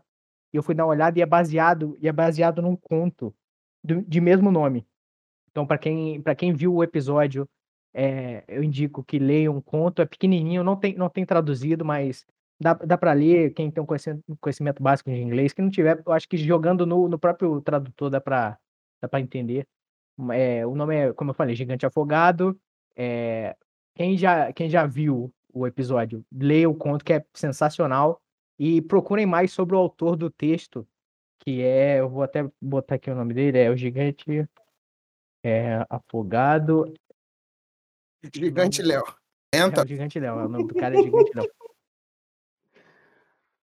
É, Não, não, não tem tempo pra ver isso aqui. É, é, é alguma coisa Ballard o nome. É B, B de bola A, L, L, A, R de rato, D. Esse é o sobrenome do cara que escreveu o conto que serviu de inspiração pro, pro episódio, que é sensacional. Essa é a minha dica. 10 minutinhos, você, mata. E aproveita e vê logo a, a todas as temporadas de, de Love, Death and Robots que vale a pena. Então, é isso. Boa noite, bom dia e boa tarde a todos. Eu não, eu não gostei muito. Até agora eu vi acho que três episódios, se eu não me engano. Três ou quatro. Parei no do. Do maluco lá que era imortal. O, É, Snow, Snow in the Desert. é isso. Gostei. É, Cara, é, É tipo assim, o, o- o- eu não gostei dessa temporada, eu não tô gostando muito do roteiro dessa temporada. Mas, no geral, eu gosto muito de Love, Death and Robots por conta do da parte artística, cara. animação, Eu a acho- animação dessa temporada tá. Tá absurda. Eu acho muito, acho visualmente muito bonito. A primeira temporada tem o melhor jogo que você nunca jogou, que é aquele, daquela, aquele episódio daqueles soviéticos, que é o melhor jogo de FPS jamais lançado. Porra, sim. é o sim. Metrô 2033 com esteroides. Porra, eu acho muito, muito maneiro de visualmente de você ver, eu acho muito brabo. Mas eu vou deixar aqui também, falando aí da locadora vermelha, é, dois originais da Netflix. Um foi uma decepção, que foi o Legado de Júpiter, os caras miraram The Boys e acertaram na novela Os Mutantes. Que bagulho nojento, cara. Alguém aqui viu essa merda? Não, não vejo nada do Marco. Veja Glória a Deus, não. Invencível na Amazon Prime. Vejam Invencível na Amazon Prime. Aquilo sim é The Boys em animação e é incrível a série. Incrível. A série de animação não vende pra muita gente por ser animação, mas vale muito a pena ver. É tudo na mesma pegada. É, The Boys é uma pegada mais realista. O, o, o, o- enquanto Invencível parece o cruzamento de The Boys com com animação mais. Com essas animações, mas não vou dizer Rick and Morty pra não ficar muito, muito manjado. Mas é com a animação mais solta que os caras propõem realmente coisas muito doidas, assim, sobre essa coisa de se vilões transforma invadindo no a Terra. Pickles? essas coisas. Muito maneiro. Oi? Alguém se transforma num picles? Ainda não. Ainda Ah, não. Minha- a minha outra sugestão vai aí sim uma, uma boa. é, Uma série documental, cara. Tipo, eu gosto muito, no geral, as, as produções desse estilo, desse gênero na Netflix, geralmente são muito boas, bem produzidas. E essa semana eu vi Os Filhos de Sam, que fala sobre uma série de, de assassinatos nos anos 70 em Nova York. E prenderam, conseguiram prender depois de um tempo o, o cara que se confessou ser o, o assassino, o serial killer. Só que um jornalista ele decide que tem muito, acha que tem muita coisa por, por trás desse- desses assassinatos e ele se envolve numa investigação com é, que vai desde desses assassinatos em Nova York a, a cultos satânicos e a Charles Manson. Então, tipo, e, e- e e o documentário em si ele não é tão focado no, no, no, no assassino, nem na, na, na série de assassinatos, mas sim na própria investigação dele e como o, a investigação afetou a vida pessoal do, do- desse jornalista. Assistam, que tá muito boa, muito boa. É, Santiago, sugestão, meu amigo. Meu camarada, sugestão eu não tenho nenhuma, porque eu estou convivendo com, as- com o mesmo de sempre nessa realidade pandêmica. É, redescobri o incrível álbum é, Hermes Tribegisto e a Celestial Tábua de Esmeraldas, Nossa. do seu Jorge Benjor, que eu, durante muito tempo da minha vida, eu, eu fiquei pensando assim, qual, qual autor, qual artista eu gostaria de ter, enfim, a obra dele para mim. E apesar de eu ter, não ser nem o meu músico favorito, eu acho que o Jorge Benjor é um, é um gênio. O Jorge Benjor é um gênio. E, e, e esse álbum é, é algo fantástico. Revisitem a música brasileira, ouvintes, é só isso. Revisitem Jorge Benjor. E como destaque, eu gostaria de dar o destaque essa semana. Tive mais uma das minhas conversas é, eternas com a minha amiga é, Clarice O'Neill, que atualmente está na, nos Estados Unidos da América, onde qualquer um acima de 18 anos que estiver vacinado pode frequentar lugares públicos sem o uso de máscaras. É isso, meu amigo. A realidade é assim, ela atropela a gente e enquanto isso a gente está aqui e o Bolsonaro está comprando trator. Se isso não te choca, você está morto e é basicamente isso. Cara, esse álbum do é absurdo. Eu acho ele a- o, o som dele é absurdo e a capa é linda, cara. Eu tenho vontade de tatuar essa capa no, no meu peito.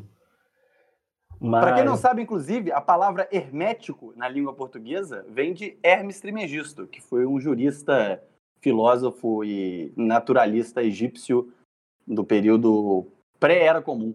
Então fica aí a curiosidade. é isso. Mas como eu sempre digo, ouçam Jorge Benjor. Ouçam.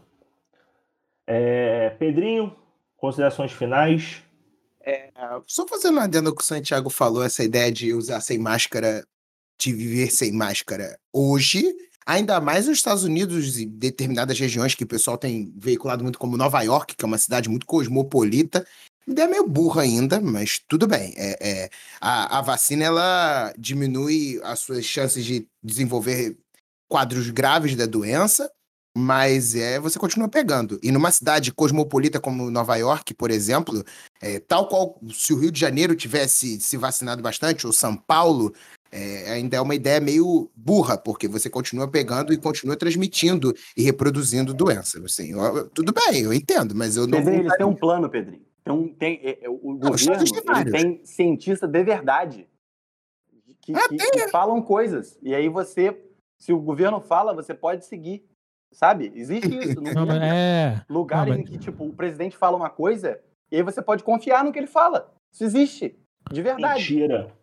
Não, não, mas isso aí, Pedrinho, isso aí é estratégia de mercado, porque a saúde nos Estados Unidos é privada. Então você fala para as pessoas irem para a rua, aí elas ficam doentes, aí os, os empresas que cuidam de hospitais continuam lucrando sem tanta gente morrer, entendeu? As Enfim, empresas farmacêuticas, as empresas. É, é, o Ernesto Araújo, mais quatro aí. Ai, mano, ai, é, não, o bacana de tudo é que o, o Brasil é tão merda que o Brasil tomou comida de cu de, de empresa é, do ramo farmacêutico dizendo não é pra você vender determinado remédio que não funciona pra isso. Cara, Quando você, eu, toma, quando você toma comida de cu de, de, de- de- desse ramo do capitalismo, especialmente o ramo farmacêutico, que é uma das coisas mais filha da puta que tem, tem muita coisa errada, né? Por um momento passou na minha cabeça que comida de cu fosse remédio. Você- É, do seu problema. se, você, se você acha que é remédio, se você acha que é remédio, aí é um, é um direito seu, enfim, é um direito seu. Obviamente. Vou fazer a recomendação, que é coisa rara, porque eu sou um sujeito. O Matias fica sem puto com isso, mas eu não sou de muito assistir filme. vai tomar no cu, pô. Enfim, eu assisti filme, eu assisti parceladinho. Esse. Caralho, o Judas e Messias Negro. Filmaço, mas não foi esse. É, eu assisti parcelado porque o filme tem 2 horas e 37, eu sou preguiçoso. É, foi o filme do Marighella, Cinco episódios de, de qualquer série aí, numa, ve- numa leva só. episódios seguidos, tá ligado? Muito difícil. Tá É, enfim, é, eu vi o filme do Marighella, o, o filme é muito bom. Queria deixar Ai, essa- que bom alguém assistiu. Finalmente eu posso falar desse filme com alguém, meu Deus. Esse Eu filme é... Obrigado. Não, porque como que você assistiu se não lançou ainda? Não, não, não lançou no Brasil, pô. Lançou em outros países. Você tá Na Alemanha país, lançou, eu tava lá no Festival de Berlim. Caiu Eu não contei pra vocês, mas eu não estou. Brincadeira. Enfim, enfim. é, O, filme, o filme é bom. Assim, o filme não é muito fiel historicamente, mas isso é outra coisa, a gente já tinha falado. Ele não é um documentário, ele não é um filme feito para ser um documentário, mas o filme é muito bom. E eu queria destacar aqui a atuação do seu Jorge. O seu Jorge, ele é um artista muito foda. É que vocês estavam falando de valorizem a música nacional, valorize também os artistas nacionais, porque, porra, o seu Jorge, ele canta muito, ele atua muito bem. Artista. Oi? Vagabundo, verdade. né? É. Enfim, é, assistam quando, como e quando vocês puderem. Mas assistam, vale bastante a pena. É, e, se possível, quando o filme sai no cinema, prestigiem de alguma maneira, que vale a pena. Agora, o filme não só no cinema, a gente sempre tem que frisar isso aqui, porque a Ancine ela tem bloqueado, ela tem feito. Feito obstáculos para o filme, para que o filme não saia. É um filme com, com, com conteúdo político. Mostra um, um político brasileiro de esquerda que foi morto pela ditadura. Então o filme tem muito boas atuações, para além do seu Jorge Bruno Galhaço também atua muito bem, ele é o, digamos, o vilão do filme. É o Fleury. É caralho. Fleury. Caralho. É, ele é o Fleury sem, sem ser o nome dele, né? Não, não, eles não dão nomes a esses personagens, só o do, o do próprio Marighella, mas um ou outro que tem um nome real, mas a maioria é fictício. É, e tem atuações muito boas, tem Humberto Carrão atuando muito bem, o, o pastor Henrique Vieira atua no filme, atua muito bem. Foi muito bom, assistam, mano. O Wagner Moura mandou muito bem nesse filme. Chico, seu boa, no... seu boa tarde, boa noite, o que você quiser, amigo. É, eu vou dar boa madrugada, então, para os ouvintes, já que é o que eu quiser. É, um- uma boa madrugada aos nossos, aos meus colegas na mesa também. As minhas indicações e destaques vão ser bem menos culturais que os dos meus amigos, que eu, eu sou mais medíocre entre os medíocres. É, a primeira indicação vai para uma sériezinha boba da Netflix também, que é sobre magia, série fantástica, que é Winx. É, não, é um pouquinho melhor que o Wings. É Sombra e Ossos, que, enfim, para quem já jogou RPG ou joga, eu acho que vai até gostar, porque tem situações de pessoas que em tese são normais, mas que têm talentos um pouco avançados, mas nada muito absurdo. Ela trabalha com magia natural num de um jeito menos é, fantasticão e tal, e menos fofo também. E o curioso dessa série é que ela não é, tipo, inspirada em, nada russo, em contos russos, mas ela se passa em, em algum lugar fantástico que tem nomes e, e questões de população que remetem à Rússia e tal. E até a vestimenta é, é bacana. É, ela não é uma série russa, tá?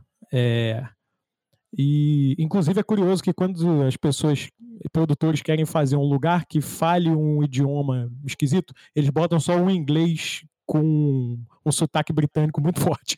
É, e ah, o destaque vai para, infelizmente, coisa relacionada a futebol de novo, que é para as convocações da seleção que a gente teve aí, que vão levar cada uma dois jogadores do Flamengo e tem outras seleções que vão levar mais jogadores, mas graças a Deus a CBF é flamenguista e vai remanejar jogos aí e há a chance das duas rodadas do Brasileirão do Flamengo, tanto o Flamengo contra o Palmeiras quanto o Flamengo contra o Grêmio, não acontecerem. Ah. Não agora. Cara, essa série aí que tu falou. É, qual o nome? É Sombra e Ossos. Sombra e Ossos. Cara, eu tentei ver essa semana. É, eu tenho o costume de. Série, geralmente eu guardo pra ver assim, um episódiozinho à noite, antes de dormir, pá. Aí eu fui começar a assistir. Eu passei três noites tentando começar a assistir essa série, eu sempre dormia nos 30 minutos iniciais. É, ela é mais paradinha, mas ela, eu é baseado ela... naquele Objetos Mortais? Pô, mano, não sei, velho. Não pesquisei muito. Só assisti mesmo de, de Cara, bruxão. não parece não. Parece não. Eu tô ligado qual é esse filme que tu falou. Mas Não, Não é instrumentos mortais, não? é Instrumentos instrumentos mortais. mortais. Tipo assim, só, só a estética mesmo é meio parecida. De resto, pelo menos eu não vi nenhuma. Ah, que é parecido com a bússola de ouro, que é tudo igual essa porra. É, é. Merda. É. E- ah, tem um outro destaque aí que é o nosso roster aí, colega Deluna no Twitter, orgulhoso das suas notas. Um parabéns aí pro Deluna que vem se saindo muito bem como um futuro jornalista. Tarda, mas não falha, né, Deus? Pô, muito bom, mano. Eu não tirava nota boa desde o primeiro período do IF. Desde o primeiro período do Jardim de Infância, né? Desde que começou aquele negócio de ABC, ABA, B. Antes eu só ficava decepcionado, cara. Era uma merda. Mas é isso, cara. Fiquei triste, porra. Peraí, ficou triste? Como assim, tá triste novo? Que Ué, Ele lembrou que ele é um idiota. Que isso, cara? Lembrei que eu sou um fracasso. O maluco tava felizão 30 segundos depois. Vamos acabar. Thaís, moleque. tem Você tá triste, tá Não, não, ligado? acabou o programa. Acabou o programa. Lembrei que eu sou brasileiro, né? Fala. É, acordou que é brasileira, pô. Acabou o programa, Delano. Acabou, vamos acabar, Acabou, acabou. Valeu, beijo. Tchau, tchau. acabar nesse clima lá em cima. Tchau, Craig.